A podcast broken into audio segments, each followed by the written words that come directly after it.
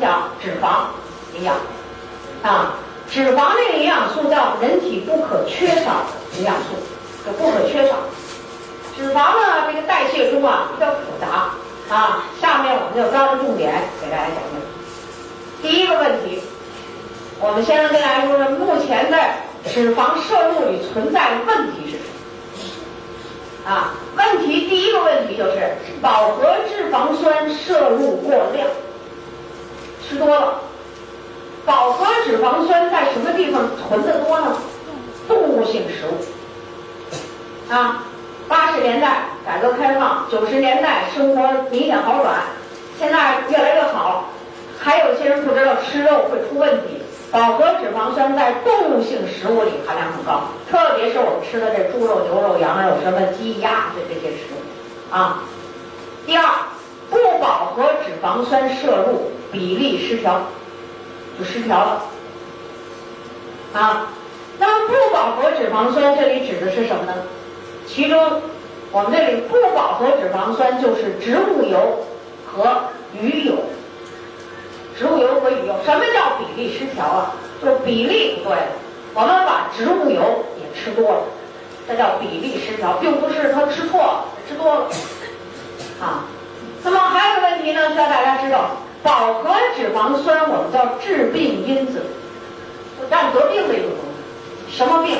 心脑血管病，胆固醇高，心脑血管病，我们说的冠心病、脑血栓、脑梗塞、脑出血。都跟它有关系，所以它叫致病因子。为什么？它含甘油三酯高，胆固醇高。不饱和脂肪酸如果比例正常，比例，那植物油和鱼油什么比例正常？就是像我们中国营养学会就讲，这个比例啊，一般要达到五比一至十比一，就五比一、六比一、七比一、八比一，这一是鱼油，那个数字。五六七八九十，这都说的是植物油，最低限度就是应该达到十比。但是我们中国人在这儿，什么叫比例失调？我们平均是二十比一，个别城市三十比一。油炸、外焦里嫩，这是咱中国人吃饭的口味儿，是吧？哎，所以说你要是这么吃饭，那肯定吃多了。炒菜油放太多，太油腻，这都是什么？北方在这更明显一些，我们南方的口味儿还清淡一些，啊，还清淡一些。但是这个鱼鱼里需要用什么鱼油啊？一会儿我们讲。好，这是刚才我们讲到存在的问题。那么下面我们就来看看，啊，那么下面我们要告诉大家的是，饱和脂肪酸它这个东西分不开，和不饱和脂肪酸这两个脂肪酸分不开，往往我们食物中。是以混合形式的脂肪酸存在。我们食物中的饱和脂肪酸和不饱和脂肪酸它混在一起，它是这样的。那么下面我们就给大家讲讲它怎么混。这是被混合以后常见食物中的三种形式。第一种我们叫欧米伽九。欧米伽九是什么意思呢？就是在这种食物中构成脂肪酸的分子是。啊，这个脂肪酸的分子是碳键是主键，碳氢氧氮，它这个碳键是主要的一键。前八个碳键我们画出直线，就前八个碳键我们叫直链。直链的意思就是说是饱和键，也就前八个碳键碳键是饱和脂肪酸，是饱和键。到了第九个键上出现虚线点儿。到第九个碳键上出现了不饱和脂肪键，脂肪酸的这个形式就是空间架构分子式出来了。啊，我们把这种脂肪酸的形式就叫欧米伽九。这样脂肪酸大多含在动物性食物，猪肉、牛肉、羊肉有这种含，有这种形式。那么就可以知道，这种脂肪酸饱和键多。不饱和脂肪酸太少了，而且这个欧米伽九在营养上不叫我们人体的必须营养，必须就是必须吃，人不能制造。欧米伽九人也可以制造，发胖的人皮下脂肪就瘦人也应该有皮下脂肪，就少点呗，是不是？那么这个皮下脂肪是什么？欧米伽九啊，这肚子里的油是什么呀？欧米伽九。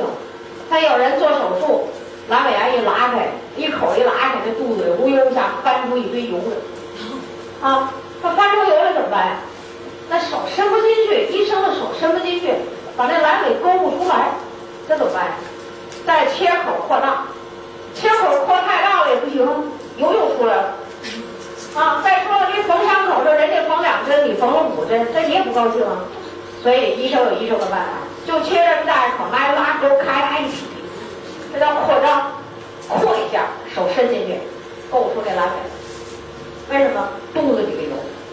欧米伽九这个脂肪酸，就是当我们人营养够，或者刚才我们说糖可变脂，变的是什么？就这脂，甘油三酯，是吧？所以人没有必要吃这么多的食物啊。欧米伽六，植物油，植物油呢，花生油、豆油，是吧？还有我们吃的这各种植物里含的这个油脂，都属于这个。它的特点是前五个碳键是直链。第六个碳键上出现不饱和键，植物油，咱没听说有哪个人可以自己加工出点香油来，自己加工出点豆油来，加工不出来。所以欧米伽六植物油是我们人体的必需脂肪酸，必需脂肪酸，它里面含有一种成分，啊，就这个植物油里含一种成分叫什么呢？亚油酸，是我们人体必须的。就像我们的九种必需氨基酸呀，这是必需脂肪酸，啊，非吃不可的，啊。第三种，欧米伽三，欧米伽三这更好，更更好容易讲了。前两个碳键直键，直链，饱和键，第三个碳键出现虚线点了，那么这就表表示第三个碳键出现了不饱和脂肪酸。这欧米伽三在鱼，动物鱼身上。含的都是这种油，这种油脂，啊，所以要多吃鱼，少吃肉，对吧？那什么样的鱼里头含欧米伽三更丰富呢？深海鱼，深海它有要求啊，叫深海冷水鱼，含这个欧米伽三更丰富，啊，其中以你像安利公司的鱼油是怎么制作？叫深海鲑鱼油，是不是？鲑鱼是什么鱼啊？咱们中国有大马哈鱼是其中的一种，在你们这儿没有，它需要的是冷水，咱这块的水温度这么高，大马哈鱼不喜欢，所以只有在我们国家，哈尔滨，啊，佳木斯这在松花江里面才能有这种。那个松花江啊，我在佳木斯的时候看，哎，那个水真好，啊。哎呀，那那那那那水吧，一样一看觉得特透亮那种感觉，啊！但是我们在佳木斯你打捞不出这鱼来，这得是那个更远的地方，得由那个菏泽族人打鱼。他们有一个歌是唱那菏泽族人打鱼的歌，是吧？啊，这菏泽族的人都打这鱼，啊，他这鱼是细鳞鱼，咱们平时吃的鱼是不是那肉都白色的？大马哈鱼。能欧米伽三含量丰富的这种鱼是什么鱼呢？深海冷水细鳞鱼，个体很大，拿刀切开这鱼，鱼肉里头流血，就是像切肉似的啊，流血。这个各位谁看见过这鱼？举手。你们这边可能没看见，这儿有一个看见。您哪儿的人？你看东北人。你要不是东北人，你没看见过，但我也看见过，我还真吃过一回这鱼鱼。呃，哎，好吃，哎，可以做出好多各种美味了啊！呃，这前两天在哈尔滨吃了一个，那叫葱爆啊，大马哈鱼鱼肉段儿，葱爆的，哎，好吃啊，好吃。然后他们说的，因为我一到那儿去，就老讲大马哈鱼，特别想回跟这个宋老师他吃大马哈鱼，爱吃。而且过年的时候啊，佳木斯的朋友送了我一条大马哈鱼，新鲜的，就是出口的。人家，你看做安利的朋友在冷库里头，就以家属的形式买了那鱼，送给我一条，很大，怎么拉回来的？抱着行李箱里给托运回来，因为它太大了，没法拿，啊，给卷，把尾巴卷过来，摁着我的行李箱里托运，我把我的衣服装包里提溜出来了。那鱼一切不出血，啊，鱼身上有油，拿手一摸，滑溜溜全是油。你真的拿油炸这个鱼吃，省油，因为它自己就出油，它当然省油了，是吧？出血，这是它一个特点。颜色，肉的颜色像咱吃的那瘦肉的颜色，就那红红的那种。这个鱼，我们这个鱼油就是从这里做出来的。从这里做的。鱼油里头也含一种叫必需脂肪酸的东西，叫什么？阿尔法亚麻酸。阿尔法亚麻酸，这是人体大脑里需要量非常高的一种脂肪酸。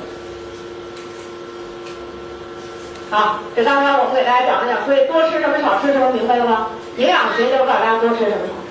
所以我说，有人家里头自称我会做饭，他就会做肉的人。啊，我告诉你，你在这做了，做来做去把哪家人的病全给做短了，干嘛呢？最后都心脑血管病送医院，干嘛？溜肉段、炸肉、炖肉吃的。好，咱们这哈尔滨佳木斯的就也四十七岁脑出血两次，哇，就是爱吃那东北的那个饭，什么猪肉、川白肉哈，他是啊，就是川白肉，猪肉炖粉条子，对 对对，酸菜川白肉，猪肉炖粉条子，什么溜肉段儿，不爱吃这个，脑出血两次，四十六七岁，为什么？营养不均衡，脂肪酸的摄入不均衡，啊。那么脂肪酸这个必需脂肪酸，我们欧米伽六、欧米伽三叫必需脂肪酸。必需脂肪酸为什么我这么强调呢？就是它对人体有重要的作用。那你缺少了这些，那肯定是这三方面要出问题了。第一个重要作用，它是生物膜的结构与功能的必需物质。什么叫生物膜啊？细胞膜。就这个薄薄的膜，在显微镜里头难以看清楚一个透明的细胞膜，下面是什么？大量的必需脂肪酸，那上头没有欧米伽九，是吧？所以吃肉为什么会影响人？太多了要影响人身体健康，就是破坏生物膜的结构。生物膜还有什么？前面我讲的这个线粒体膜，是这个葡萄糖进行氧化分解的这个线粒体外边，就机器外边的小。厂房样的小膜，这个膜也叫生物膜。所以我们人体需要的必需脂肪酸在哪需要？就是细胞膜、生物膜。你要缺了必需脂肪酸，人体是不会健康的，是吧？那你要把这肉吃多了呢，肯定这会出问题，啊，出现健康问题。这是第一个作用。第二个作用，它对大脑的功能有作用。大脑中必需脂肪酸。必需脂肪酸？这个必需脂肪酸大都是欧米伽三型的脂肪酸。大脑里需要什么多呀？是欧米伽六多还是欧米伽三多呀？欧米伽三多。啊，所以像我们的产品鱼油、银杏健乙胶囊里含的这个脂都是欧米伽三，是吧？你像鱼油里含叫 EPA、DHA，银杏里含就 DHA，那都是大脑里营养。实验室中对老鼠、大鼠进行观察，给这个大鼠啊，咱们给它缺欧米伽三必需脂肪酸，于是这个大鼠的学习能力降低。怎么来说它学习能力降低呢？就把这大鼠放到这麋鹿里，麋鹿大家知道，它都有一特点，就是进去容易出来难，是吧？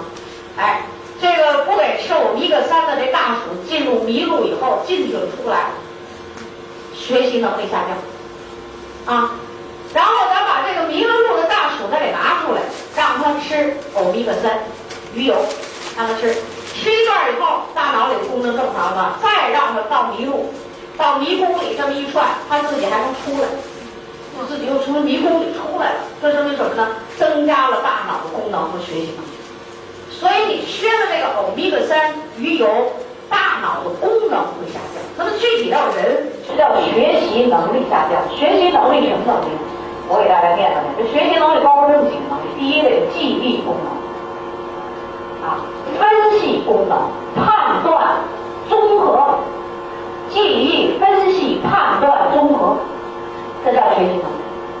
说这人悟性很高，老师讲完了，可能都明白了，什么呀？是通过老师的讲解、图片的配合，是吧？举个例子，哎，他懂了，这东西怎么用？它是综合性的，不是一句话，不是两句话，是吧？综合性的大脑能力有所关系。第三个作用就是对视网膜的作用。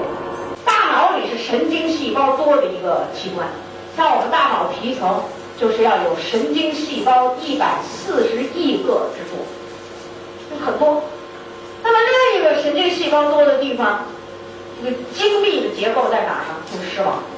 所以，凡是神经细胞集中的这个部位，它一般用欧米伽三必需脂肪酸，包括欧米伽六和欧米伽三的这个适当的比例，它是需要追求。啊，因此缺这些脂肪酸，人的脑力就跟不上，就跟不上。现在我们有很多年轻人说，我怎么老记不住事儿？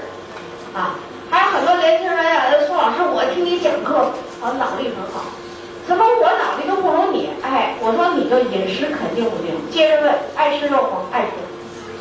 吃鱼不是，特别那西北人，我说你们干嘛不吃鱼？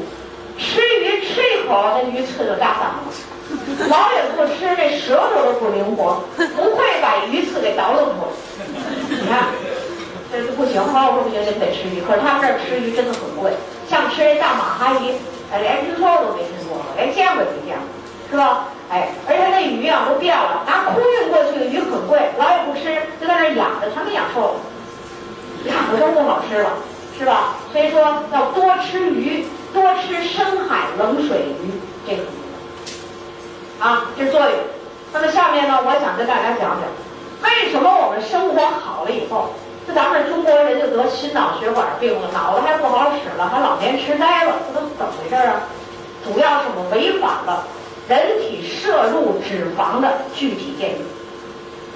那么 FAO 这是个英文缩写，这代表的是世界粮农组织；WHO 是世界卫生组织。这这这符号得记住啊！世界粮农组织、世界卫生组织对人体摄入脂肪的具体建议。有的人呢，他不明白怎么咱生活好了，怎么都得病了？就是这具体建议咱不违法。啊，下面我们就跟大家讲讲讲讲这个具体建议。你看看我们在座的，特别是我们新朋友，你第一次营养课，你回家琢磨琢磨自己这做饭的这都对不对？这整天吃这东西都。对不对劲儿？得琢磨。我就告诉大家，人应该吃什么？得有人管，谁管？世界粮农组织、卫生组织，对吧？买了一盆花，呃，养养什么花呢？这是南方的花，啊，比如说北方人买个洋盆的，洋这个南方的花，告诉多浇水，呃，上什么肥？我告诉你，拿一花回家。我是北方，楼上，可是你也得浇水，得上那种肥的花招长很好。啊，买了一盆北方的花，比如说咱们东北地区君子兰是北方的花啊。人家告诉你了，上什么肥，浇什么水，怎么管，怎么照太阳，怎么怎么，我跟你说呗。哎，那花儿到时候也开花不错。这是干嘛呀？说花应该怎么养，知道吗？买了一个宠物猫，问了，猫应该吃什么，喝什么，怎么着？人家告诉你，猫养挺好。买了一宠物狗，狗应该吃什么，应该注意什么，你也养挺好。就到人这儿了，到底该吃什么？没人管了，没人管了，这人。所以这人呢就吃乱了，这吃乱了就叫营养不均衡，是吧？人其实大家应该最关心的是自己应该吃什么，乱了。于是脂肪这个营养素其实就是这三四十年研究的问题，它是研究的最落后的一个营养素。为什么？前面人都贫困缺脂肪，后来也不知道怎么了，都都得病了。于是世界卫生组织、粮农组织就建议了。下面我就讲讲具体建议啊。他这具体建议可是挺好几大篇儿，咱不行，咱们得抓重点来把重要的笔记记下来啊！我来说说具体建议。第一个建议，首先告诉你，脂肪是必不可少的，所以说在营养里它是必不可少的。成年人脂肪摄入量占总热量的要百分之十五。你甭管你是吃肉还是吃油还是吃什么鱼油，全加起来，因为脂肪啊可以燃烧产生能量。所以它要占百分之十五，女性要达到百分之二十，特别是育龄妇女。那咱得说什么叫育龄妇女啊？育龄妇女就有月经的人，对吧？那有月经的人，有的人都生完孩子了，这还差点。要是你还是个小姑娘，还没结婚，有月经，这应该叫育龄妇女吧？那育龄妇女，你要是说我来一个呃干瘦啊，我就得减肥。我为什么刚才告诉大家一个比重值，一个数字呢？你不要自己瞎胡减，不该减的胡减，将来会影响你生育能力。啊，咱连母亲都做不了了，怎么办呀？太瘦了不行。我就遇了个大学生，体重都不够二十，还减肥。我说你为什么要减肥啊？减的皮包骨。我这不对，因为咱得按照这个科学的道理、科学的数据来控制啊。所以这是女性，特别育龄妇女要达到百分之二十，两岁以下的儿童应占百分之三十到四十。小孩子长得快。需要能量多，所以他得胖点，得有能量储备。你没储备，要是糖跟不上了，那这孩子影响长是吧？所以脂肪是什么？是人体储藏能量的重要的一种形式。小孩得胖乎乎的，那才行了。呃，这是一般人讲的啊，重体力劳动者和体育工作者。体育工作者不是那一般的人，就是运动员了啊。重体力劳动者、运动员，总热量应该达到百分之三十五。为什么？不需要能量多，是百分之三十五。但是后面一括号告诉你了，啊，就这百分之三十五的热量，饱和脂肪酸不应超过百分之十。那你是摄入的油多，呃，那个饱和脂肪酸是不是指的是肉啊是吧？吃动物肉不应该超过百分之十。那这里头还得是应该以植物油和鱼油更多是吧？占百分之二十五，这是百分之十。所以说，运动员这最需要营养师。如果这儿的营养不合适，他把这饱和脂肪酸吃多了，必须脂肪酸不够，大脑的反应是不是就迟钝了？影响比赛成绩吧？就影响比赛成绩。那我们国家的运动员这儿管理的不太好。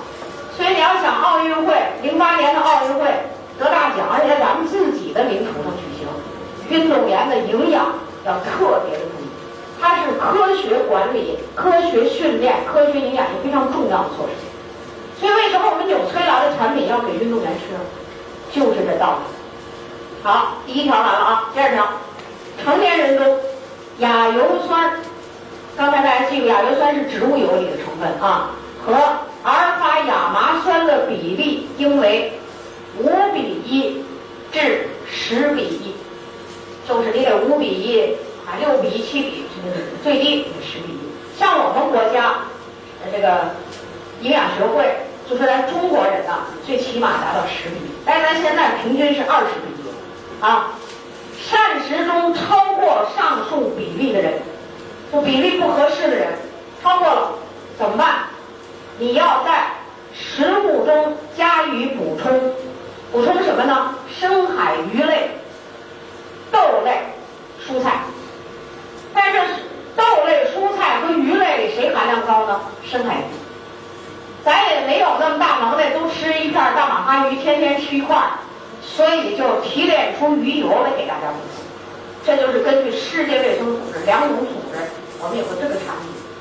啊，这脂肪酸胆固醇每日不应该超过三百毫克。咱再说胆固醇。三百毫克不超过，两个小鸡蛋。啊，我今天我什么都不吃，我也不吃肉，我也不吃鱼。你要记住，是动物性食物里它都含胆固醇，是吧？我不吃了，我就吃俩小鸡蛋，二两，一百克，一百克的鸡蛋含胆固醇七百零七毫克。那和咱这三百毫克是不是？你要吃俩小鸡蛋不对吗？还有一个朋友跟我说，他说我现在得减肥，控制体重，增加营养。给我来电话，我早饭的时候吃俩鸡蛋，一碗牛奶，一勺蛋白粉，什么什么关键的。我一听，我说你是减肥呀，你还是增肥？啊，我就问他，为什么没把营养弄明白？啊，鸡蛋呢，两个小鸡蛋就是七百零七毫克，全天不应该超过三百毫克。咱们九十年代以后生活好的时候，是不是违反了这规律？所以心脑血管病一下就起了。啊，那三百毫克怎么吃呢？咱们中国营养学会的这些知名专家，就让我们健康人每天吃鸡蛋半个，半个鸡蛋那就是一百五十多毫克吧。那剩下这一百五十毫克吃什么？吃口肉，吃口鱼，吃口虾，吃口蟹就够了。你还傻乎乎的天天早上给俩煮鸡蛋，这不等着得病吗？等得了病的人还问呢，我我我挺好的。你像西北有个干部得了心脑血管病，马上做搭桥手术心脏，然后说我很注意营养，我游泳我运动。我听他说，后来以后我问他，我说你吃饭早饭不吃什么？他说早餐呢是这样，一碗牛奶，这一袋牛奶的意思啊，两个鸡蛋，一盘羊肉。羊肉是二两羊肉，胆固醇含量就是三百，呃，一百七十多毫克。早上起来就吃这么多。哎呀，我说行行，我说我知道你这心脏病怎么得了。哎，他说我这挺注意营养的。我说你注意什么呀？你把胆固醇吃的违反了世界卫生组织粮农组织的规定，能不得病吗？他一听怎么规定呢？我给他讲啊，不行，这还真得研究研究营养，我得听课。我说这些东西我们会在营养课里一点点告诉你。你看，违反了这个是不是就得得病了？所以人家这粮农组织、卫生组织干什么的？就是给你指导性的意见啊。那这鸡蛋是不是？特别是这鸡蛋黄得控制控制吧？因为鸡蛋黄里的胆固醇大部分都在这鸡蛋黄里。下边一个规定啊，他说的是，孕妇和乳母，孕妇和乳母啊，补充必需脂肪酸更重要。必需脂肪酸是我们一个六、我们一个三，但是我们现在大家想知道，我们植物油是不缺的，我们缺的就是鱼油，是吧？要补充。那孕妇和乳母怎么补充呢？要多吃鱼，多做鱼汤喝，特别是海鱼，深海鱼做这汤喝。啊，你要多吃这个东西，啊。好，下面第四个，多不饱和脂肪酸极容易被氧化。说这个脂肪酸啊，欧米伽六、欧米伽三，特别是欧米伽三，它含这个不饱和脂肪酸多，它一个毛病，极容易被自由基破坏，叫氧化。应有足够水平的维生素 E 来抗氧化，得抗氧化。所以在咱们的鱼油这个产品里呢，每粒儿加了抗氧化剂 E 是二十毫克，比咱们那小麦胚芽油还高，对不对？那为什么我们安利公司这个产品能做到这样呢？符合世界卫生组织两种组织要求。其他像美国还有好多鱼油呢，哎呀，还有一些人买回来又让我看，它都含多少维生素 E 啊？每粒儿含维生素 E 叫一个国际单位，什么东西叫一个国际单位？一个国际单位一般都得小于毫克，你说和我们这产品能比吗？啊，后面还有更具体的要求，这帮老百姓不指导吗？是吧？建议吗？保存植物油最好的方法是加入维生素 E 胶丸。呃，你们这边我不知道，反正我们北方呢都是那大油桶、大油瓶子，是吧？一桶十斤、五斤，啊，过去在东北三省呢，由于曾经。经历过没有油吃的年代，给大伙穷够呛，所以那块人都得病了。只要单位一过年发油，这最公平，没装危险，换瓶油走人。你要是分别的，还有肥了、瘦了、大了，这这省事儿，拿油回去。要是一个家人竟在工厂里工作的，过年的时候他能拿回来好几桶油。都啊，不是说你这些人都在一个工厂，几个单位，包括企事业单位，全发油。你就说过年的自行车后架上全是一桶油，晃晃回家了，能吃完吗？吃不完，容易被氧化，就坏了。啊，坏了的油有什么作坏作用？严重的影响生殖健康，是吧？但人家告诉你了，往里放维生素 E，就把这油给保护。维生素 E 叫脂溶性抗氧化剂吗？哎，就这意思。啊，你看，世界卫生组织、粮农组织对咱们有特别明确的指示，可是我们不知道，因为我们国家这没有人管这营养，营养协会它叫协会，协会它不就这么是吧？没有具体的人跟我们老百姓说营养，因此改革开放，生活一好，我们的富裕病一下子就起来了，违反了这个具体的建议，得什么病？下面我就给大家说说。违反了这个具体的建议，引起的严重后果。下面我们就说这严重后果了啊！严重后果是每年我国新增脑血管病人一百五十万。啊，冠心病的病人，你说这是严重后果啊！所以正好给贴着字幕是吧？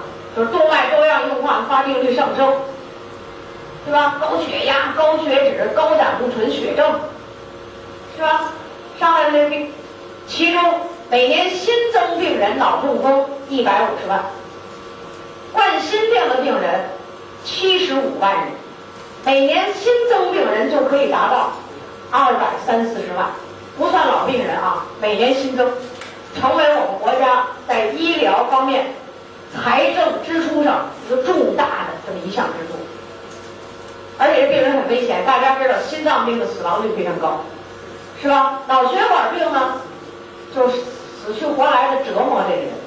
有的人得脑血栓，一折折腾十来年、二十年，最后折腾的都人不人鬼不鬼的了。完了，想死还死不了。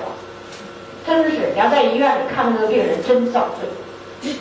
啊，有资料统计显示，我国现在每二十四秒人，二十四秒这时间，就有一个人，中国人死于心脑血管病。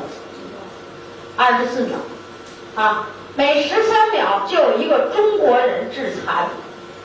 什么叫致残？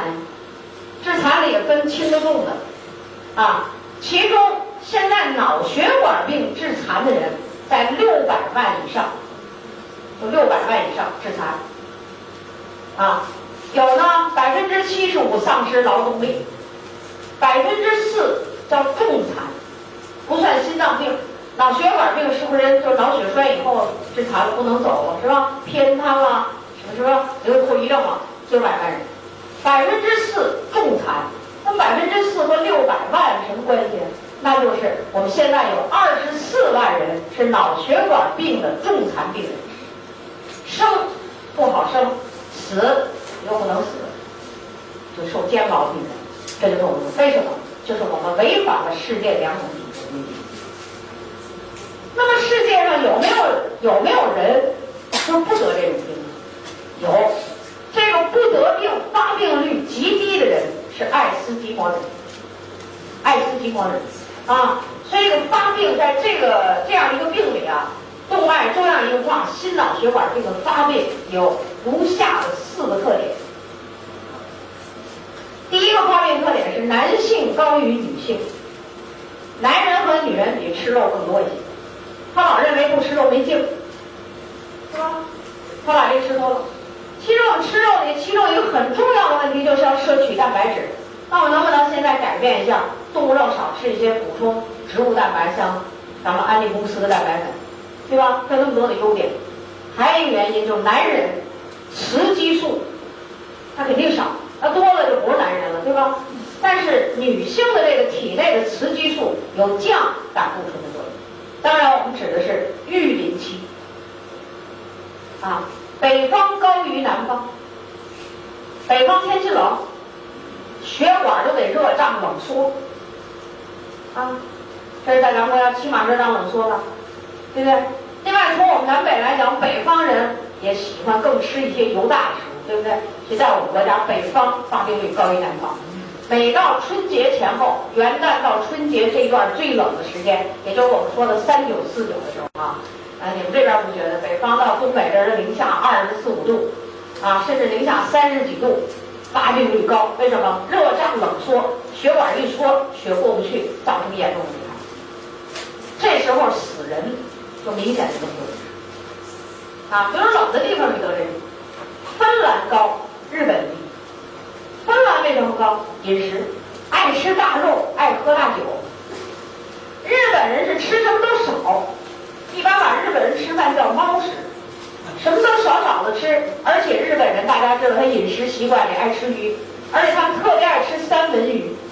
三文鱼是深海冷水鱼，它虽然不像大马哈鱼那么优质，但是三文鱼是不是有纹儿啊？有纹儿是不是发红的？哎，所以它含欧米伽三丰富。而日本人呢，还爱吃这个生鱼片儿，对不对？哎，日本人饮食习惯非常好，精致细致，不多吃，清淡，所以它发病率很低，在全世界叫做长寿之国。啊，爱斯基摩人最低。那我们说的这个爱斯基摩人是什么人呢？就生活在北极圈格陵兰岛的爱斯基摩人。爱斯基摩人吃什么呀？爱斯基摩人不能太瘦，这得肯定，对吧？他更冷，他比我们北方更冷吗？按说他应该得病吧？哎，他不得病。调查一下饮食，爱斯基摩人吃深海冷水鱼和冷水动物多。这些鱼和动物体内含欧米伽三多，就鱼油多。他不能太瘦，如果他太瘦了，没有脂肪储存，他不经不经动，是不是？但是他吃的脂肪很少吃我们吃的什么猪肉、牛肉、羊肉，所以他不得这病。啊，那么同样，爱斯基摩人是有在美国的呀，那个不是格陵兰岛，对不对？美国的爱斯基摩人也照样得心脑血管病。那同是一族的人，是不是有同样的遗传基因呢？那为什么格陵兰岛人不得？为什么美国的爱斯基摩人得呢？就是饮食问题。所以在脂肪不均衡的时候，人们得的这个心脑血管病，啊。它的其中很重要的一个原因就是饮食造成。为什么呢？就在这脂肪摄入里就存在了一些问题。啊，正因为这样，所以就得补充什么呢？欧米伽三。那像咱们南方的朋友，长江以南的这些人啊，怎么吃我给你三？怎么来点大马哈鱼吃？真你真吃不起，真有卖也真吃不起。啊，佳木斯那朋友送给我这大马哈鱼，我得给这钱。我说多少钱一斤呢？你得告诉我钱呢，我不能白拿你的。他说死不要，但是他就不说。后来我才又拐了几个弯儿问，说这个鱼从冷库里批发出来的，八十块钱一斤。哦，我这么想，不用到你深圳买，北京卖也得一百五十块钱左右。你吃得起吗？吃不起。所以现在怎么办呢？就把鱼油从这类鱼的身体里提炼出来，做成胶囊式的，让大家来补充。因此，我们这个深海鲑鱼油这个胶囊，它含有欧米伽三啊，欧米伽三。那么欧米伽三有什么用呢？我们吃了它有什么用呢？就是它能使高密度脂蛋白胆固醇上升，低密度脂蛋白胆固醇下降，就能起到这样的作用。那么高密度脂蛋白胆固醇为什么上升就好呢？因为它叫好血脂，好血脂，啊，这个好血脂能把我们多余的胆固醇搬运到肝脏。好血脂干什么呀？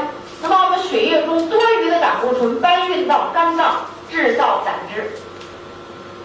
制造胆汁，那咱们吃食物的时候，这吃到胆汁流到肠子里了。于是，当你消化食物的时候，那胆汁分泌。流入肠道，到了肠道，它就变了，啊，就变了，变化了一下，我们就叫胆酸、胆固醇。这时候到了肠道的胆固醇，我们就好办了。肠道是不是有出口的？啊，那我们就可以用纤维素、瓜尔胶、水溶性的纤维素，把这肠道里的胆固醇给它吸附住，从大便中排出。所以高密度脂蛋白胆固醇，我们叫好血脂，是搬运坏胆固醇的一个好搬运工，是吧？低密度脂蛋白胆固醇叫坏血脂，它能使人造成胆固醇在血管中沉积，造成血中垃圾堆积，造成心脑血管病，也就是动脉粥样硬化、高血压、血管硬。啊，狭窄，然后得心脑血管，所以它叫坏血脂。这个坏血脂有一个特点，含甘油三酯高。它里边有个特点，甘油三酯高。那如果你要吃肉的话，是不是这个就更多呀？就这么多。所以这类的病要限控肉类，增加鱼油，来调血脂，把这两个血脂调好一点。这就是鱼油的一个重要的作用。啊，为什么吃鱼油？就这个道理。啊，我们就是这样让的，好血脂上升，坏血脂下降。所以啊，吃药。有人说血脂高，我吃药。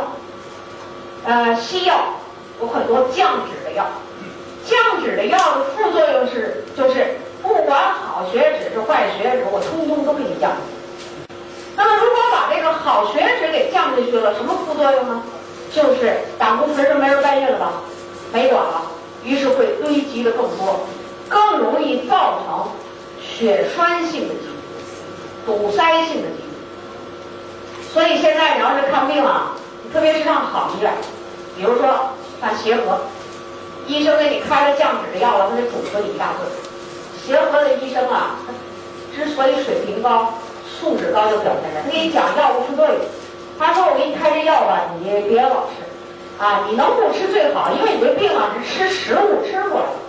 我这个药呢，你要不吃，改变饮食习惯最好。啊，天津有北方的医院叫，天津有一所医院叫国际心脑血管医院，就是全部独资的医院，给你看了一个病，血脂高、胆固醇高、甘油三酯高，应该开降脂药吧？不开。”第一，他告诉你饮食中加纤维素，后边画括弧水溶性。第二，多吃蔬菜水果。第三，控制肉类。第四，增加运动。他不给你开药吃，为什么？这个病不是吃药能解决。他给你这么一个病例，啊，前两天。前些日子有老两口的都都得这病了，他们俩不同程度，就到这个天津连，人儿子出国回来了，一看他父母身体不太好，有点着急。他儿子出国回来，受这西方文化的影响，就带着上天津这国际医院看病。国际医院看病没有意思，没有手写的，全部是电脑打的，叫什么名、性别、怎么检查的、化验单一大堆，像一本书似的，给装订好，给拿回家。他把这病志让我一看，没有一味是药。全部是建议怎么吃鱼，怎么降降体重，怎么跑步，甚至连我们的体重指数都写在这病纸上，让你回家自己算去。你看看，这跟我们自己的医院是不是有点不一样？为什么？就是人家对这个病研究明白了，降血脂的药能不吃就别吃。为什么要靠食物调整，改变饮食习惯调整？于是老两口拿着两份病历，我一看像书似的啊，我一翻，要求我帮助他们，就是怎么来搭配我们纽崔莱营养来来调节身体。那天我讲课在这个会场，我就把这俩病症当面给大家读了一遍，我说大家听听。其中有些人说了，我爸就医生，我跟他怎么说都不听。宋老师，你能不能把人这病症给我复印一份，我回家让我爸看去？我说那不行，我说这是病人的东西，我念都不能说人家名儿。我得替人隐私，知道吗？我爸也给你了，我弄不行。啊，我说你不是听课了吗？回家跟你爸讲。他说他爸医生坚决反对，就是不吃药，一定要吃药。我说那就叫治疗医学，治里头就有副作用，药不就不叫治。有时候这么开玩笑，我治一治你，这什么意思？有过分的东西叫治一治你，是吧？哎。这就是我们刚才讲的这个欧米伽三，啊，下面我们来看看这个鱼油，深海鲑鱼油特点，我们这产品特点，含 EPA 一百八十毫克，什么呢？欧米伽三里调血脂的一个重要成分，含 DHA 一百二十毫克，对大脑有好作用的一个产品，含维生素 E 二十毫克，还是。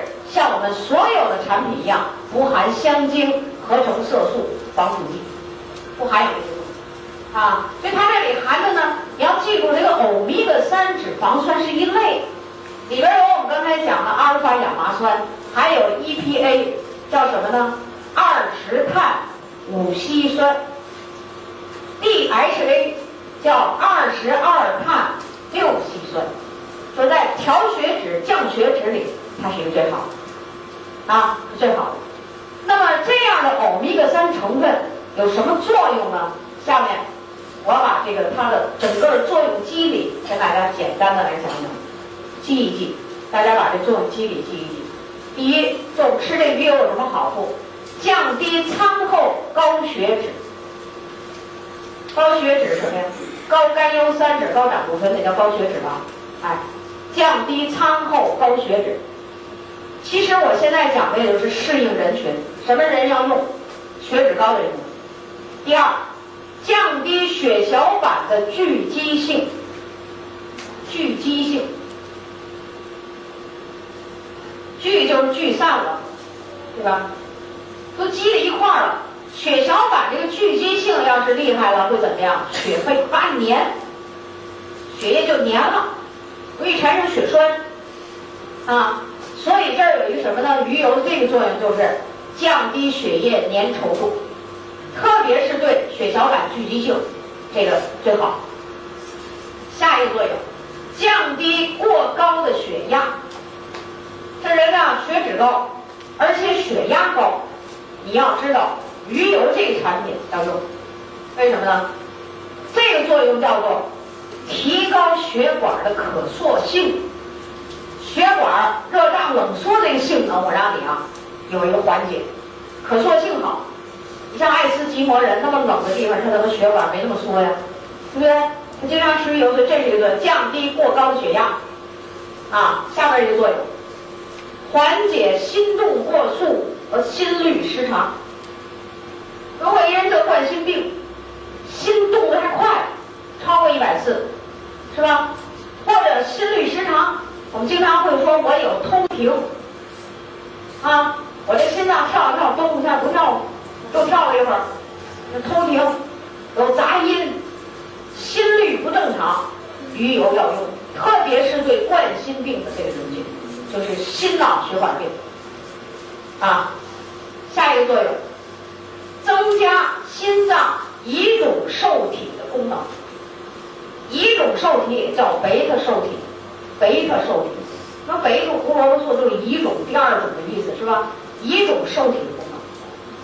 这个受体如果不好，神经传导不好，那么这个功能失常。有的人就会说，这人啊不是冠心病，不是心脑血管病，血脂高也高一点，但是也没有太大的碍事。但是有人就说了，你这叫心脏传导阻滞，传导功能不好，就是这个贝塔受体的问题啊。那么这个鱼油，我们刚才说了，在大脑里含量就不高啊，说明在神经含量高，是不是？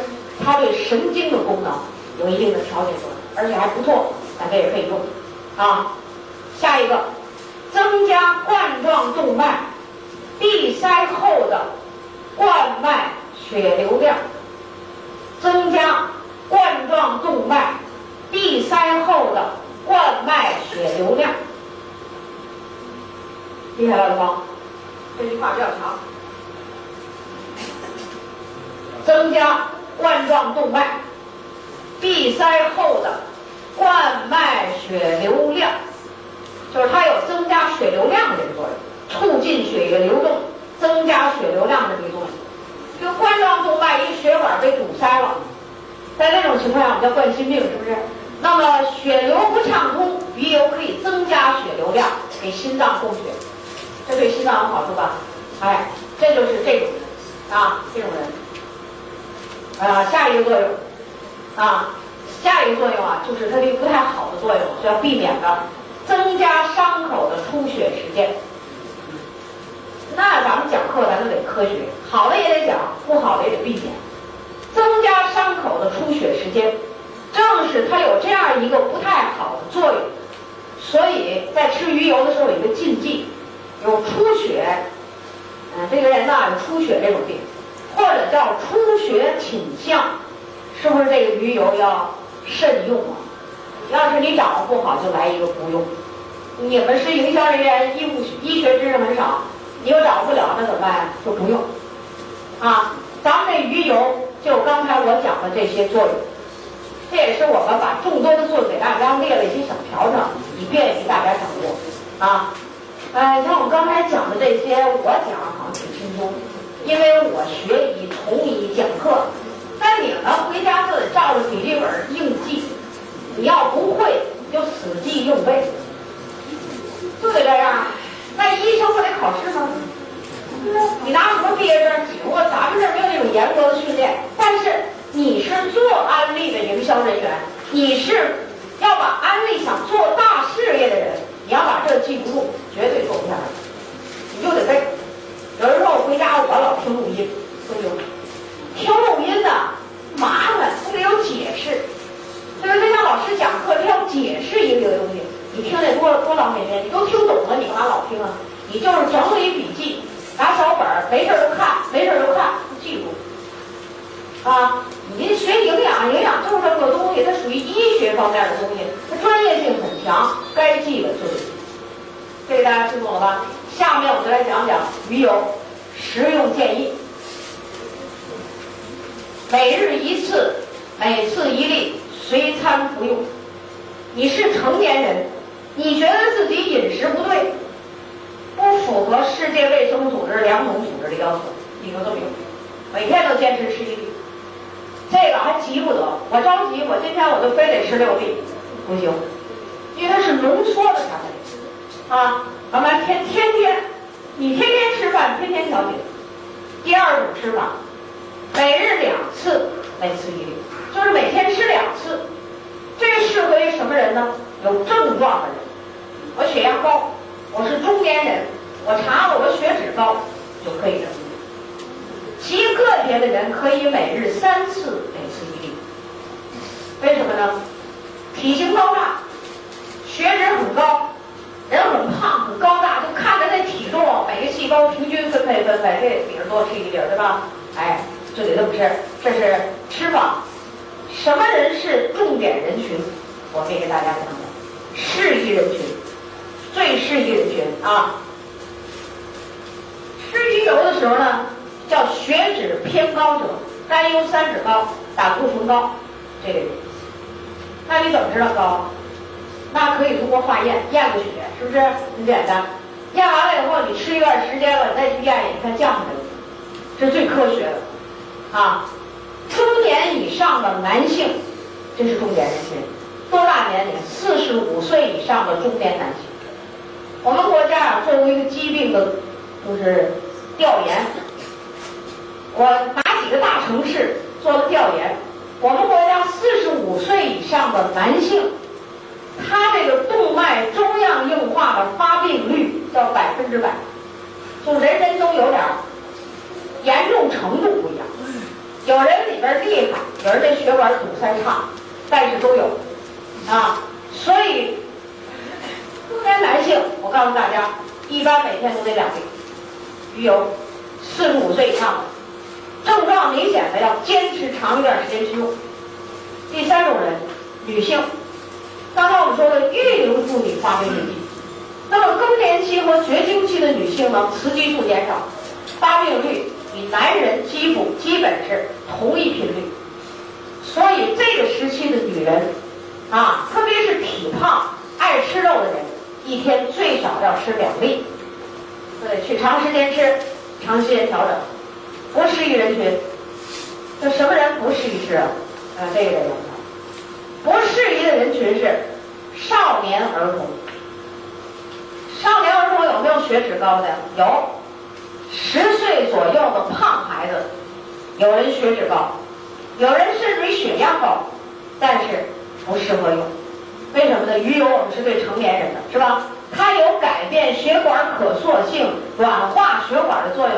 咱这青少年的血管那么软，对不对？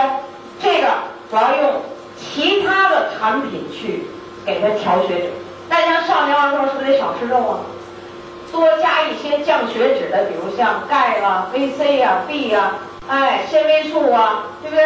吃植物蛋白呀，调整一段就好了。所以鱼油不用。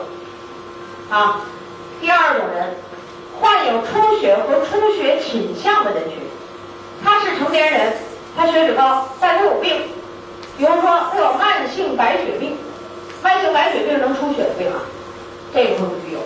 他血脂高咱也不用，咱有别的办法啊。或者是有出血倾向，就是他现在是不出血，但是他这病有可能造成出血，比如说肝硬化的人，这说吧？还有胃溃疡、肠溃疡，这溃疡面是伤口爱出血吧？如果你吃了鱼油了，血液流动唰唰一块，那伤口是不是要出血？本身鱼油是不是还有增加出血的这么一个副作用啊？所以这样人群不用，我们可以用别的产品。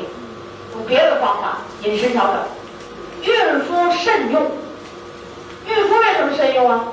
因为她还有一个小生命的血管很软，是吧？也有的孕妇增加营养，高血脂、高胆固醇有，还有人高血压高的都不行了。但是慎用，不是坚决不用，而是慎用。那作为我们营销人员来讲，为了慎重，你就先不用，因为我们不是有别的产品可以替代吗？对吧？你干嘛非要用这个？让他们多吃鱼，啊，少吃肉，增加纤维素，用别的方手段来增加。你像我们有个朋友在这儿，给这孕妇一瓶鱼油，这孕妇一想了呀，这鱼油对大脑有好处，我希望我生的孩子很聪明，医食很好，一天吃三粒鱼油，呃，吃上了？啊，吃了这个鱼油以后呢，听课，这两天他就觉得下身出血，但是他不知道吃吃鱼油也行，听听的课他觉得不对，这老师说孕妇慎用，我可一天吃三粒，这不对呀，是吧？神经系统里的第一营养素是蛋白质，我说你怎么能这么吃呢？他吃错了。后来停，停用改成我们其他营养素调节。其实他血脂不高，他就是想让他自己将来的这一个后代聪明，对吧？再来这聪明，咱们讲的蛋白质是第一，脂类有用处，它的用处有，你不能忽略的。但是像孕妇，我们这个鱼油。有有一点点小副作用，这个产品就慎用就可以了啊。这是我们下面我们说了，现在我们是不是有个茶组？谁下面看？有人鱼油不能用，胆固醇偏高。茶足和鱼油不一样的地方在哪？咱们先说说，鱼油降甘油三酯和胆固醇，茶足是针对胆固醇的。是吧？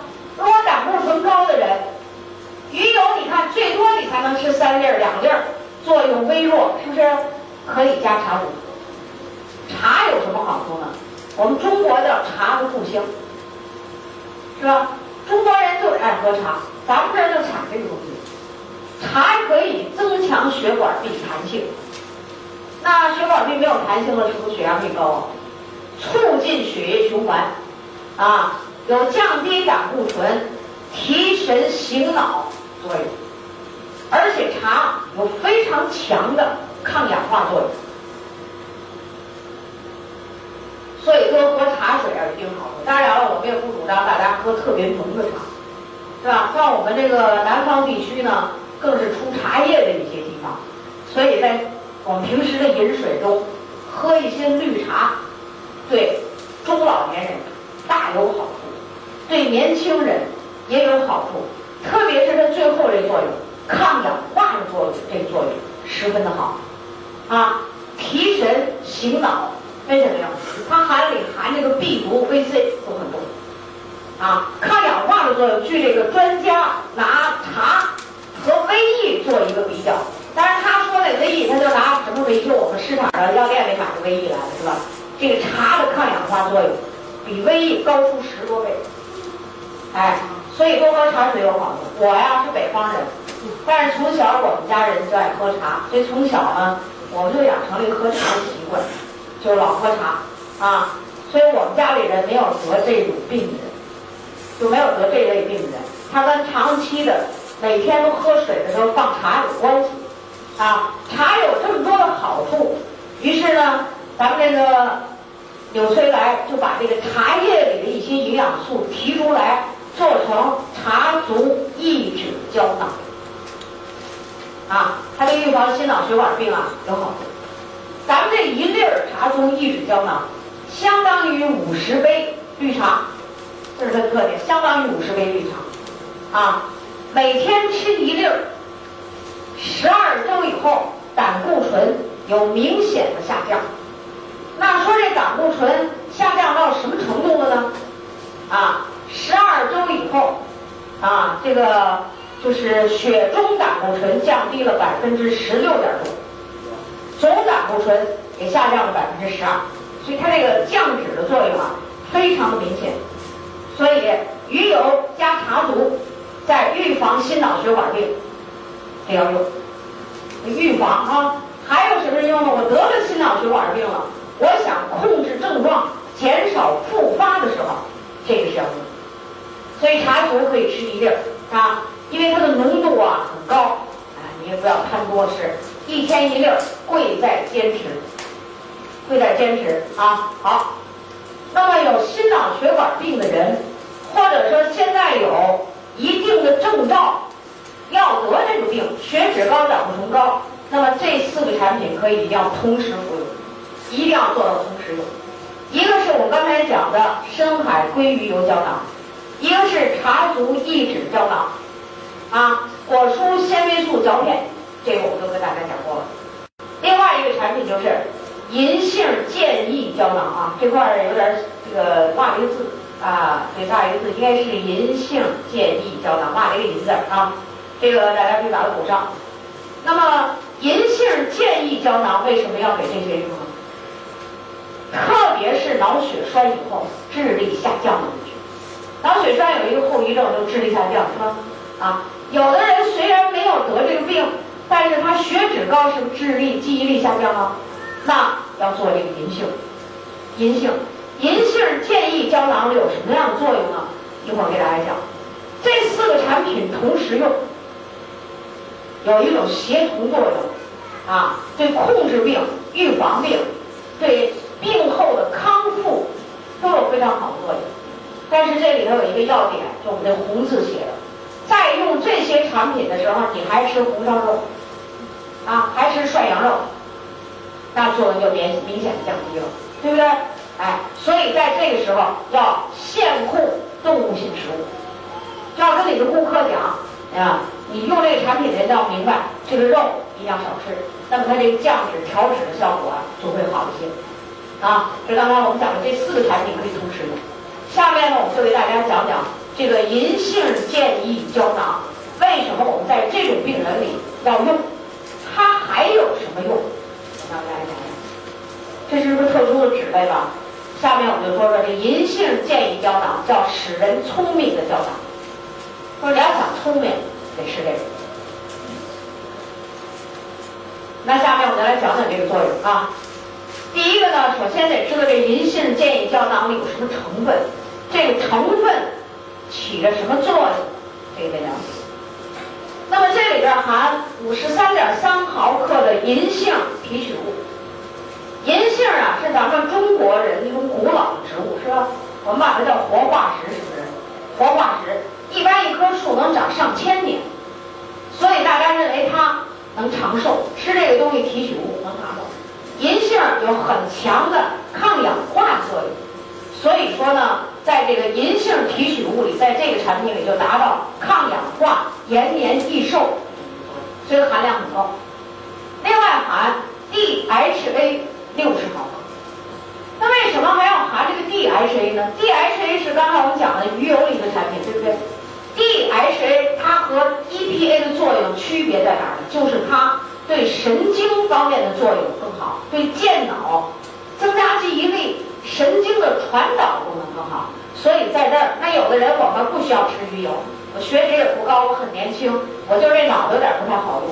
我或者想让我的孩子学习要好一点，脑子反应快点，那小孩又不能吃鱼油怎么办？我们就用这个银杏健益胶囊，就用它就可以。里面还含积雪草浓缩素。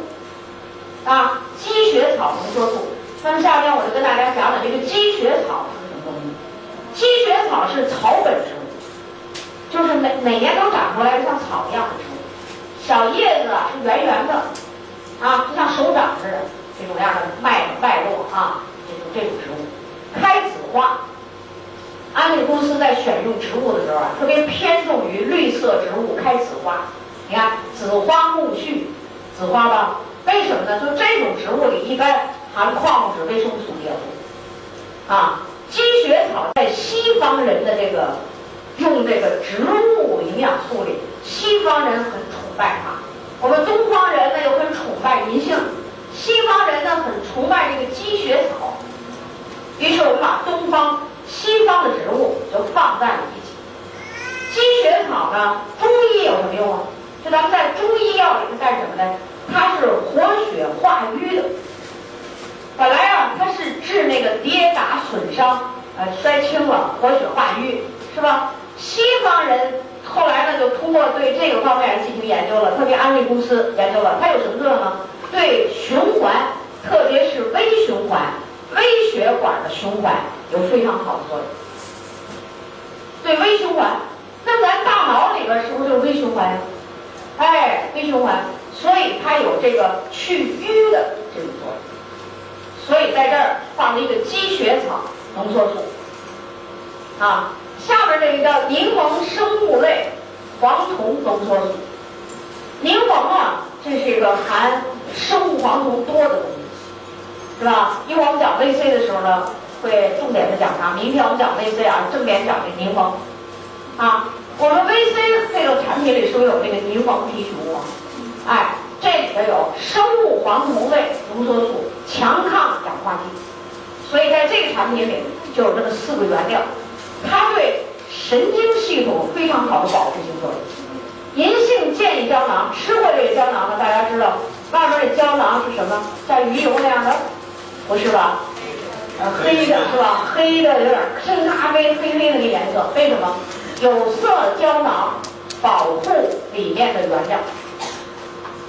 为什么呢？因为这里有很多东西怕光照，怕光的刺激会使里面的原料发生一些变化，所以外面配于有色的。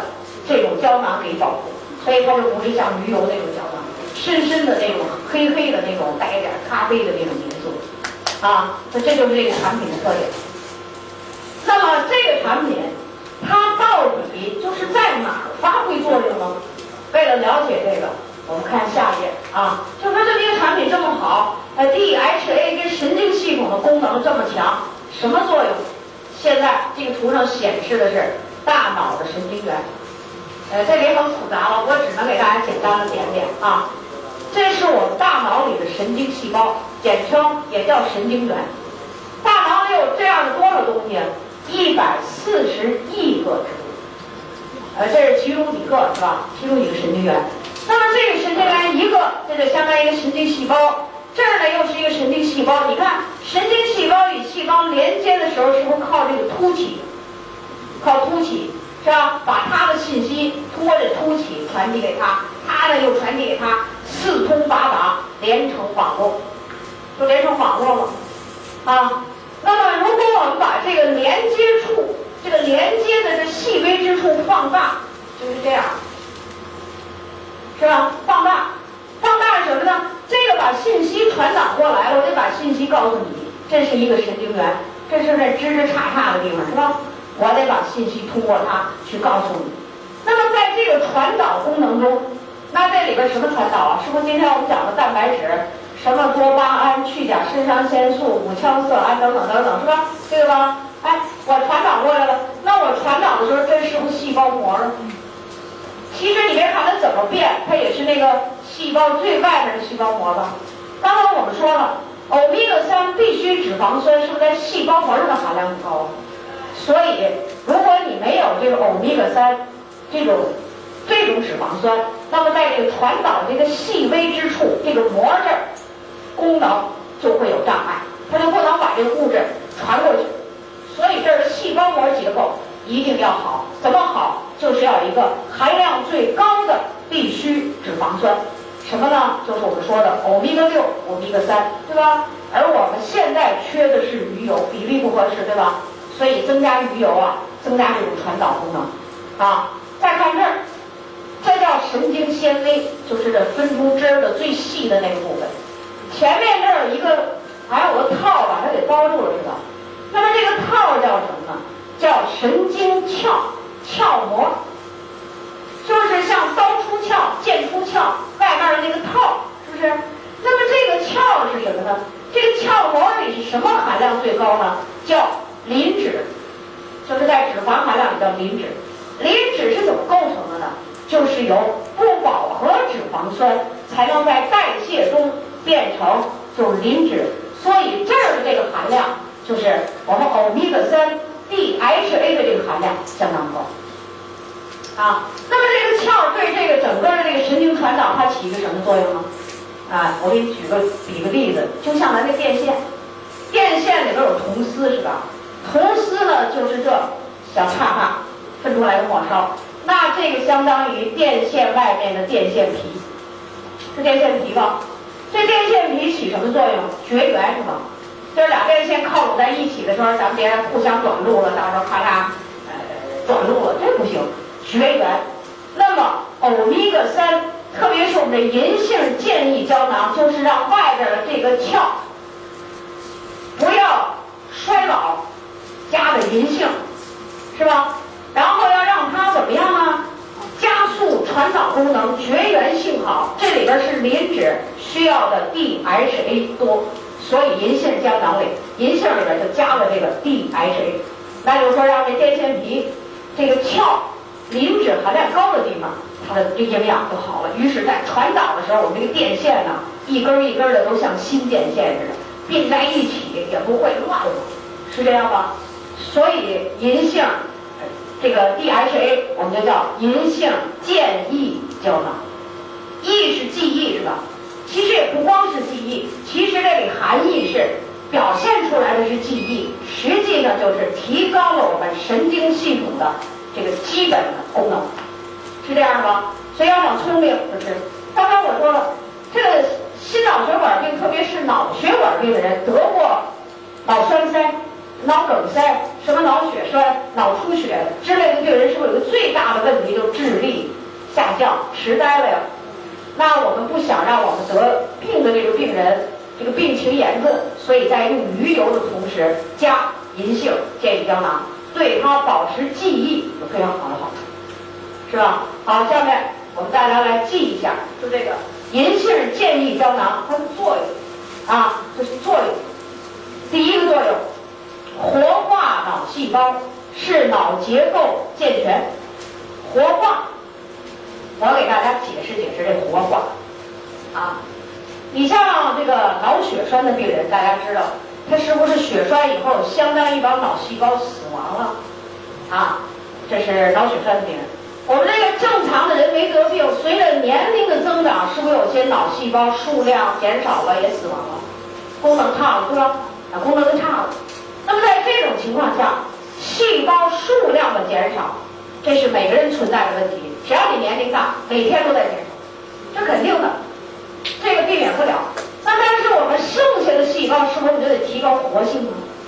是吧？你一百四十亿个，现在你不够一百四十亿了，那剩下一百三十亿个了。假设一百三十亿个都给你努力工作，那你比那一百四十亿个有四十亿个都不工作了强多了，对不对？对。所以怎么办？活化，这里就是这个活化，使这个。活力不够的细胞被调动活，这有这个作用，这叫活化脑细胞，使脑的结构健全。什么结构？就我刚才说的，像电线一样，这种传导功能增强，结构正常。啊，细胞膜啊，传导这些都正常。第二，增加记忆力，提高脑部储存资料和信息的这种功能。啊，增加记忆力，增加记忆力干什么呀？说我就会记住这点事儿，不行。现在是科技爆炸时代，叫信息时代，叫数字时代，来不来就数。现在手机那号码你一看都曾相识，而再一记谁呀，还真就不知道，是吧？对。这数字怎么办？需要很好的记忆。那储存信息怎么样呢？这里边有增加记忆的作用。刚才我们讲了。传导功能好，记忆的物质传导的快，那在这儿有好处。第三个作用，改善老年痴呆。改善老年痴呆，那老年痴呆有很多种啊，像心脑血管病，脑血管病可以痴呆。那有的人没得脑血管病，慢慢也痴呆了，对不对？那就是脑功能差了。所以凡是接近于这老年痴呆的这类的病都可以用，比如说健忘症，可以用吗？啊，帕金森是综合，帕金森病，帕金森病不是脑血栓啊，但是它也属于老年性的病。什么？传导功能，多巴胺制造减少了。那你要碰见帕金森病、老年痴呆一类的病，这要用吧？用。还有的人呢，高度的脑力劳动，科学家、实验室研究人员、办公室工作人员。有成天就是打开电脑就跟着数字，这什么什么没完没了的在这弄，啊，加班加点这叫什么？脑神经过度使用吧，脑力消耗了很多，这样人，你要在营销过程中，这样人都得给点儿银杏建议胶囊。这里边有一群人都是我们说的白领阶层，什么金领阶层啊，还有大公司职员，收入很高，压力很重那种。呃，他要不用，说怎么样？将来他到中年以后，他的记忆力比谁都减退的快。再加上他成天守着这个电脑，放射性的物质、化学物质，他最后比谁傻的都快。你 们真的别笑，我就碰到这么一个金领阶层，营销部经理，什么北方几区的什么总经理，怎么样呢？现在现在他下岗了，为什么呀？这脑子突然有一天什么事儿也记不住，怎么工作呀？下来，为什么拼命工作不知道营养补充？大脑细胞不给他工作。哎，对了，能力全部下降，这你要明白。所以说我们这个营销的这个面很宽。还有一些我们学习压力重，高考又是成年高考，又是业余大学，啊，又是什么呃 MBA，你大号的人。这些人是边工作边先学，又考研，又是博士这博士前博士后的下去。我告诉你，这样的人最需要我们的银杏建议胶囊，是吧？当然了，增加记忆力不光是它，但是这是非常重要的产品。那我们得记住，第一营养素是蛋白质，第二营养素对大脑来说是什么呢？矿物质、维生素、特殊的脂类，加。这银杏建议胶囊是排在第三等的营养素。你没有它，电线不绝缘了，这不对吧？就算你蛋白质补充的不好，老短路，这这这能行吗这个？是吧？传导速度会快。你像这些这样，我们的孩子，初中、高中的学生，你说现在谁最累？我说学生最累。谁最累？初高中学生最累。哎，考上大学了不累了，晃晃悠悠上大学，玩命的上初中，拼命的上高三。这得用来银杏健胶囊吗？哎，就是他对这个脑力极度使用的人等。还有一些人在脑力方面，他表现的是什么？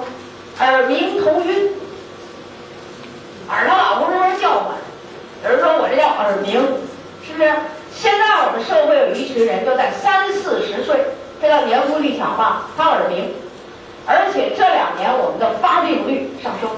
而且是明显上升，就为这，中央电视台还特意报告过一个这个数字。那现在咱们耳鸣的人为什么这么多呢？就是营养失衡，环境污染，该吃进去的这东西吧都没吃好，啊，也有环境污染。越是在环境污染的时候，你是不是要加强自己功能呢？所以耳鸣的人要用，啊，头晕的人。要用平衡功能不好，一上船就晕，一上飞机就晕，嚯，还有一上飞机耳朵疼的直捂耳朵。我记得有一年五一，我也忘了是哪年五一了。我坐飞机，五一的时候呢，很多人到北京旅游，三个人一排的这个飞机上的座位，我坐在靠走廊处，一对年轻人坐在靠窗户中间的这位置，一男一女都很年轻，看那样啊，好像也就刚结婚一两年的样。我问问他俩没有小孩，这俩人在这飞机上。女的耳朵疼，男的也耳朵疼，小伙子也耳朵疼，那俩疼的直堵耳朵，里头嗡嗡嗡响。然后他们看我坐着没事儿，一会儿过去人就问我：“那阿姨好，你坐飞机很正常。”哎，我说我很正常，有时候压力变化，这耳朵有点变化，一会儿就过去。但是没有像你们俩还疼的还直捂耳朵。啊，完他说我们俩怎么？我说你们俩这神经传导这个变音应激功能太差。呀，这俩人听不懂我这话，啊，什么叫应激功能？飞机上哪有跟人大声说话的？到了北京一下飞机了，好，这俩人相搀扶着晃晃悠悠下飞机。你说这个年轻人和我比一差，我一问，我比他们要大三十六七岁，他们二十七八，我六十岁。那他们俩人说：“阿姨，你身体这么好。”我说：“我呀，营养很好。”啊！我说你们俩得，你们得，了解了解营养知识。我说你们俩身体太差。你说这样的人是不是得用我们的一些产品？在用产品的时候，跟神经功能有关系的产品要用，不要忘了银杏建议胶囊。这得吗？啊，呃，这得问啊。还有一些人啊失眠，失眠的人呢，咱就刚才讲了，也可能缺钙，也可能缺蛋白质里镇静的物质，是吧？但是你别忘了，失眠的人神经传导这儿都有问题，他有问题，他怎么老把那物质传导不好啊？人家吃了蛋白质，把那个五羟色胺加工出来了，他怎么老在这有障碍啊？那你想想，可能是那接触的那个膜那儿有点问题，这东西过不去，对不对？增加银杏叶胶囊，对吧？这是不是跟神经传导有关系？哎，你增加就没错。所以刚才我们讲的这叫什么呢？对这类症状全有改善性的作用。啊，好，下面。如果有的人想，就它有另一个作用，增加学习力、注意力集中，可以使注意力集中，提高脑的供氧能力。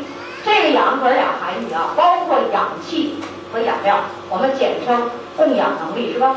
哎，它有这种作用，其实也是一个神经传导。那么在这儿呢，我们就有相当大的一批人。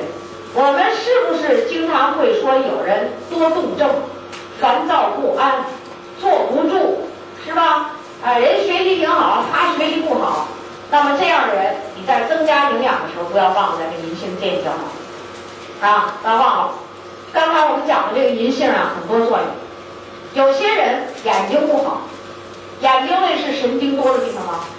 对。眼睛在接受外界刺激的时候。外界的刺激通过皮肤，什么鼻子、嘴唇、舌头等等要接触，其中眼睛在接触信息里占百分之九十。为什么？视网膜上有大量的神经细胞。那你会碰到这样的小孩儿，他由于母亲啊怀孕的时候营养不好，他现在弱视。弱视的人是不是眼睛没发育好？咱们这个银杏建议胶囊有个作用，促进儿童眼睛的发育。儿童的眼睛什么时候发育？在八岁之前都在发育，都没定型了。其中，在两岁之前、一岁之前越小，那眼睛就迅速的在发育，对不对？啊，那我们说鱼油，刚才我们孕妇不能吃。如果一个人想要一个孩子，在怀孕前，你是不是得增加点银杏健益胶囊，让自己身体里这个 DHA 有一定的储备啊？你怀孕了，这时候我们就慎用了。但是你在怀孕前的时候做准备的时候，是不是可以用啊？啊，你生了一个孩子，那现在这孩子眼睛发育叫弱视，那你就要增加这个作用。它对视网膜的发育是必要的物质，必要的物质。它和鱼油不一样，鱼油含量高，DHA 一百二十毫克一粒儿，是不是？啊，它这里不是，这里边有。含量是少，但你怀孕的妇女，你就一天吃一粒儿啊，就可以了，调节调节啊。另外，你有了这个知识，你要知道你是不是得多吃鱼，而且得多吃鱼汤。深海鱼你要弄的那鱼头了，多熬鱼汤喝。眼睛周围 DHA 含量很高，有人说去吃鱼吃鱼眼睛，干什么呀？就是鱼眼睛里含 DHA 很多。这个有人说，有人说我最喜欢吃这个啊。有人说我最害怕吃这个东西，一咬就不对劲儿的感觉啊！但是现在我们好办，不管你喜欢不喜欢吃，反正都有银杏健益胶囊，对吧？好，这是我们这个银杏健益胶囊有它的作用，这个作用都是在讲神经的作用、传导的作用、这种绝缘的作用、这种鞘膜的作用、神经鞘的这种作用。延伸一下，有很多作用。我想把我在使用这银杏的时候跟大家讲。有一个女孩痛经，就来了月经，肚子疼打滚儿啊，大汗滴的滴答滴答，但是人长得很高大，一看身体那么健壮哈，不会痛经，哎，她就痛经。因为这痛经呢，我们就给了很多产品吃，啊，像蛋白质也给了，维生素也给了，啊，B 族啊、V C 啊等等的基础营养素吃了，吃了以后啊好一点，但是这问题没有彻底解决。于是呢，他就问我，我讲课时候遇到他，他就问我说：“你说我这痛经怎么还不行？”我说：“你一定要加银杏健益胶囊。”什么叫痛经？痛经在中医里说法叫做不通则痛，哪儿不通了？肯定是这儿不通啊，是这儿不通吗？要不然就是脑就是短路了，一般都是说我这不通了，信息或者传导不出去。痛了后来我说你要加银杏健益胶囊，加了一些银杏健益胶囊，吃了蛋白粉，减少了动物性食物，痛经现在大大好转。而且这个女孩做安利，现在已经做到我们内部过去说的叫中的中级经销商啊，过去我们做到明珠了，一做两年明珠，而且前一段我一边上班，最近才辞职，痛经的人啊。再来讲一个问题啊，有一个女孩啊，月经少，她是月经量很少，她就吃点亚醋、非益加加加了很多，但是月经啊还是在非常少。后来我就告诉我说，你银杏每天吃一粒，坚持吃啊。为什么呢？月经少说明她卵巢的功能不太好。那么卵巢这个功能受谁调节呢？他得受植物神经，是不是？他去看病，人说他内分泌紊乱，植物神经紊乱。我说好，你就加加这个银杏健益胶囊，天天吃一粒，你也不要多吃啊，就天天这么吃，天天吃。吃了两瓶以后，越吃月经越好，越吃月经越好。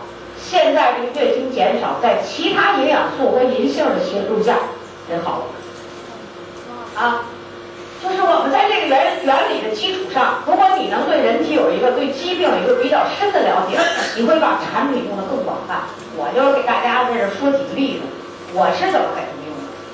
一个癫痫的病人，癫痫就是杨柳坡嘛，啊杨柳坡。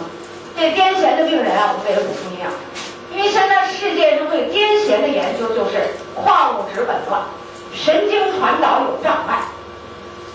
是吧？有障碍，或者叫神经功能不健全。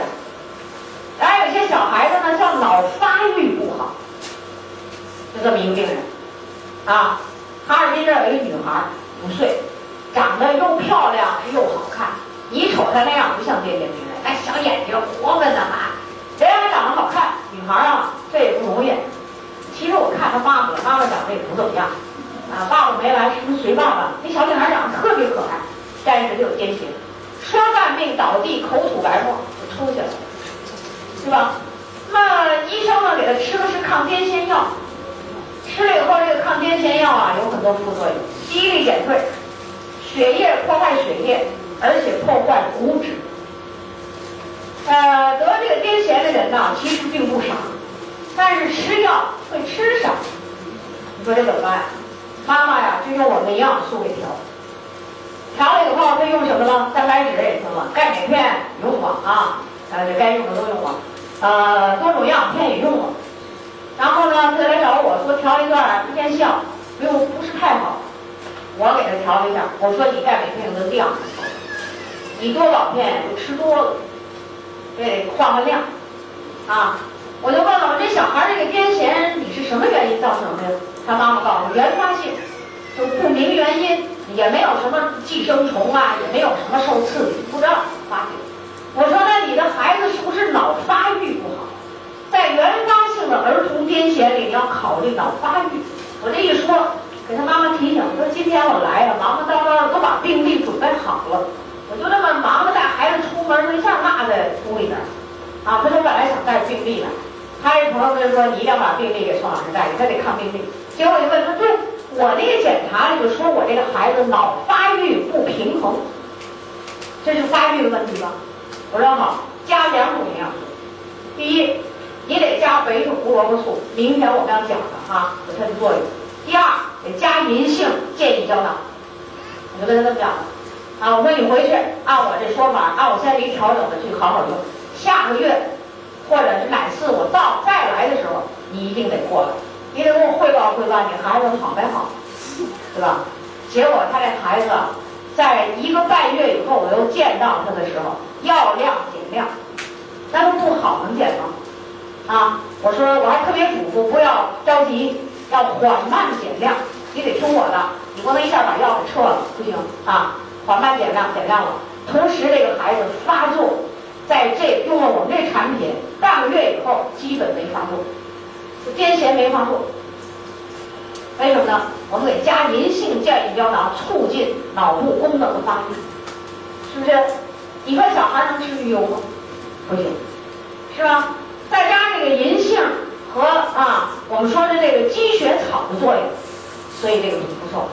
南京一个小孩癫痫，十岁，是抗癫痫药，刚得病，啊，我们就让他用了一个多月的我们的产品。当然这里头我们是加了银杏健胶囊，加的钙量比较高。于是这小孩啊，在什么时候用的？就是在这个元旦前十二月份用的产品。这都过了元旦，是不是学校都考试啊？他妈妈一开始不情愿的用产品，让我这么说那么说用吧。用了产品以后呢，我说他就不太相信我们这个产品能对他这个癫痫有调节作用，因为这个病在世界上就属于难治性疾病。过了元旦。孩子期末考完试了，就春节前是吧？他突然给我打一电话，我没在家。他跟我们家人说，他说老师来了以后，呃，什么时候回来？我们家人说大约几天以后才能回来。然后他就给我打电话，就高兴的按捺不住的喜悦。怎么我的孩子才用了一个多月的产品，怎么这孩子这么好？每次期末考试，什么考试，只要一考试一紧张，没错。孩子就犯病次数增加，给下了一道考试的时候吧。为了孩子不犯病，就别考了啊！这考那考，咱们不参加了，咱豁出去了。结果这次期末考试，老师一说，他孩子怎么这么好，没发病。第二，成绩还挺好，就是情绪很镇定，是吧？这孩子学习平时还是不错的。不是他妈一高兴，我来讲。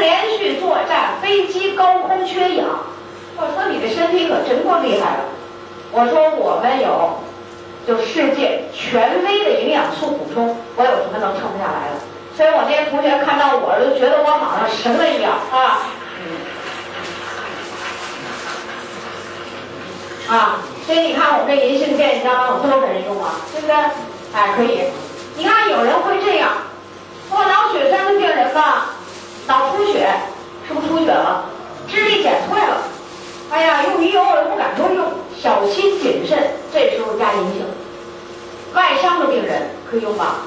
外伤的病人，车祸外伤现在很多，是不是？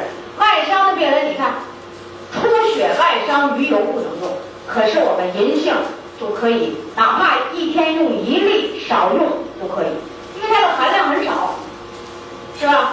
呃，在哈尔滨，在咱这边也有。呃，哈尔滨有一个三十六岁的小伙子，汽车撞车，给他撞伤了，然后就像死去了一样，医生说抢救回来就是植物人，问你们家抢救不抢救？大家知道植物人会给家庭和负担带来沉重的经济负担吗？是不是？他妈妈说抢救，啊，我就这么一个儿子，我就给救活。但是医生说了，救活了可就植物人了啊。他妈妈说不怕，给你抢救。在这个抢救的过程中，医生他跟医生说，我想给我儿子吃点这个纽崔莱的营养食品。那块儿的医生，这医生吧刚好比较保守，不行，一律不许用，就用我的药。他妈妈一听，那我儿子能吃饭吗？就问医生，医生说当然可以吃饭了，那不是给你下了一个鼻饲管吗？他从那管里边给你打什么鸡肉汤、什么牛奶是吧？米汤啊，什么什么都打，啊，流食。他妈妈说呢，既然吃饭，为什么这个从食物中提取的营养素，你干嘛不让用？但是没敢跟医生在那儿较真儿，怕医生不高兴。啊，听完了说，那我儿子能吃饭吗？能。于是母亲就回来了，回来以后，他就从这个胃管里把我们的钙镁片研成穗儿，呃，什么这个维生素，包括这个银杏健益胶囊，他每天就一粒儿，就给一粒儿，啊，另外倒的蔬菜汁儿、什么水果汁儿、什么大蒜汁儿，全都拿纱布挤出的汁儿，都得针管里往这个胃管里打，结果他这儿子吧，现在。就是从这个抢救中苏醒的很快，这是一个醒的很快。第二，他现在不是植物人，他现在正常工作和学习。啊，正常工作和学习。啊，这人啊是哈尔滨的人，他妈妈每次讲到这个事儿的时候，你就听前面是泪流满面，说他儿子遭受了那个痛病痛。后面就兴高采烈，干嘛呀？他用纽崔莱坚持从胃管里打胃管里，儿子睁眼了，儿子掉眼泪了，儿子手能动了，儿子坐起来了。儿子现在刚出院的时候还有点傻乎乎的那横着静二的样子，现在整个智力跟别人没有什么太大的差距。为什么？营养素跟啊，就这个从我们这大脑这个结构里给了。就从不同的方向、不同的方法对大脑进行了维护修理。有人说干嘛这大脑需要那么多营养素？有一个医生人问，我就吃一种行吗？我说有作用，但是差。就像是我们的一个机器坏了，在工厂人都明白，机器坏了得找车工、钳工、电工、铆工、焊工来一大堆人，这修这个那修那个，是吧？我们这营养素呢，就像那各种不同的工人。从不同的方向、不同的角度、不同的原理来修复大脑的细胞，所以这个人健康。啊，哎呀，他这个人一说起这事儿来就感动的不得了。现在他天天，因为他这个外伤已经好了，没有出血的这个后患了，所以天天三粒银杏健胶囊，三勺什么蛋白粉，九粒钙镁片，干嘛？他怕他一旦营养不好了，再因为他受过一次伤。还需要一个长期的补充，所以现在这个人呢不错，啊，我们在这里啊有太多的神奇的例子了，咱们大家都可以去放开手去用，只要不违反原则就可以去用，这就是我们讲的特殊的脂类，是吧？再讲这特殊的脂类里，那么我们还有一个特殊的脂类得告诉大家，卵磷脂。咱们蛋白粉里是说到卵磷脂了，在那我就说一会儿讲，是吧？那现在我就告诉大家卵磷脂，卵磷脂是使人聪明的一种营养素。现在呢，咱们打入我们这产品，只有我们的蛋白粉里含一些这些东西。卵磷脂进入人体以后，在神经细胞内，你看这神经细胞里头有这种鼓起来的是吧？那就是这块，还有这分支叉的地方，那是不是这个？是吧？分叉一个，卵磷脂进入细胞就在这个地方，这是有细胞核的地方，被加工成乙酰胆碱，就加工成乙酰胆碱。乙酰胆碱是什么呢？增加记忆力、增加聪明程度的又一种营养素。啊，那现在我们的吃蛋白粉里是不是有这个卵磷脂，对不对？哎，那我告诉你，鸡蛋黄里有卵磷卵磷脂。你像鸡蛋黄了、鱼子酱了、蟹黄了，是吧？这个里的卵磷脂都很高。可是你为什么不敢吃？就这类的食物，胆固醇都高，矛盾，是吧？将来等到我们这卵磷脂上市的时候，那简直就是对我们这大脑的修补。我们可以不能吃鸡蛋，我们可以用单一的营养素来补充，把这个胆固醇给它避免掉，是吧？有人说干嘛要避免胆固醇？因为胆固醇是我们自己能够加工而成，它是自己产生的，没必要吃很多。给适当的一点点补充是有必要，但没必要吃很多，啊，所以这点大家要记住，啊，将来卵磷脂上市的时候，你想想我们更好了吧？那我们这个怀孕的母亲，这个大脑的营养什么时候最重要？是出生前。那怀孕的母亲，现在我们吃一粒银杏不够，将来我们可以加卵磷脂。现在我们有蛋白质，是不是？我们把这个聪明程度的营养都加上，大家想想我们的孩子聪明的都不行了。啊，安利宝宝就是这些营养素的供应。啊，今天中午吃饭的时候，是你哈，把他家的宝宝给拿过来，七个月维持，哇，长得老好啊，宝宝。最近呢，我又看到一个宝宝刚出生，宝宝出生了以后很聪明，啊，他有几个地方和别人不一样，头发很很黑很硬，一摸，呃，不像呃刚出生小孩的那个头发。他妈妈给剃了，都长出来了，还挺快，黑乎乎的，眼睛珠很黑，眼睛珠很黑，还还还成天老睁着眼睛，啊，愿意听声音，愿意看热闹，愿意看热闹，啊，对我们成年人的语言有反应，看他去的阿姨叔叔，我们这个朋友是钻石了啊，我们这个做的是，这这是叫这个特级经销商了哈，过去叫钻石级经销商。他生的这个孩子是一女孩，他一躺那儿吧，这阿姨叔叔围着他一看，他妈妈就叫他名，说呀，阿姨叔叔来看你，你是不是给大伙儿笑一笑？就这么说，你说这个刚出生的小孩，刚刚过了满月，竟然就知道，哎，马上就笑一笑，聪明了啊，聪明。然后又告诉他，你笑不行，得有点表示啊，这么多阿姨叔叔来看你，你是不是得扭扭小屁屁呀？哎，这小孩躺床上，马上那小身子咕咕咕扭一扭，哎呀，简直是，哎呀，就是那个像个小仙女似的。哎呀，很聪明，我看见他了，所以我跟大家说，啊，我们很多安利宝宝都是用营养素能生出来。那么在这个宝宝的这个生长发育过程中，是哪一部分先长呢？脑神经、眼神经、视网膜，是吧？所以我们今天讲的这个营养素，有些孕妇是慎用，那么绝大多数我们像蛋白质，我们讲了，这这个可以好好的用，是吧？矿物质、维生素，明天我们要用。那现在我们这个 DHA 银杏健益胶囊，那在准备要孩子的围孕期好好的用，怀孕以后稍微慎重一点，减点量，一天一粒左右两粒来补充，多吃鱼，少吃肉，宝宝肯定聪明。啊，我们由于啊不尊重营养，在神经系统里的营养不够，带来什么后果呢？出生的这个孩子应该是人才，结果给降落成平凡之辈；应该是平凡之辈，给降落成痴傻呆捏者。那我们用的营养素呢？我们就在这儿把这个打消了，那我们就可以是人才，甚至可以出点怪才，是吧？那成年人是什么呢？你生活一天，年龄大一天，脑细胞数量就减少。你怎么能保证现存的脑细胞发挥潜力，为你工作呢？需要营养素，是吧？需要营养素。所以现在我们讲到这个特殊的脂类，就是起这种作用啊。这刚才我们讲到的这些。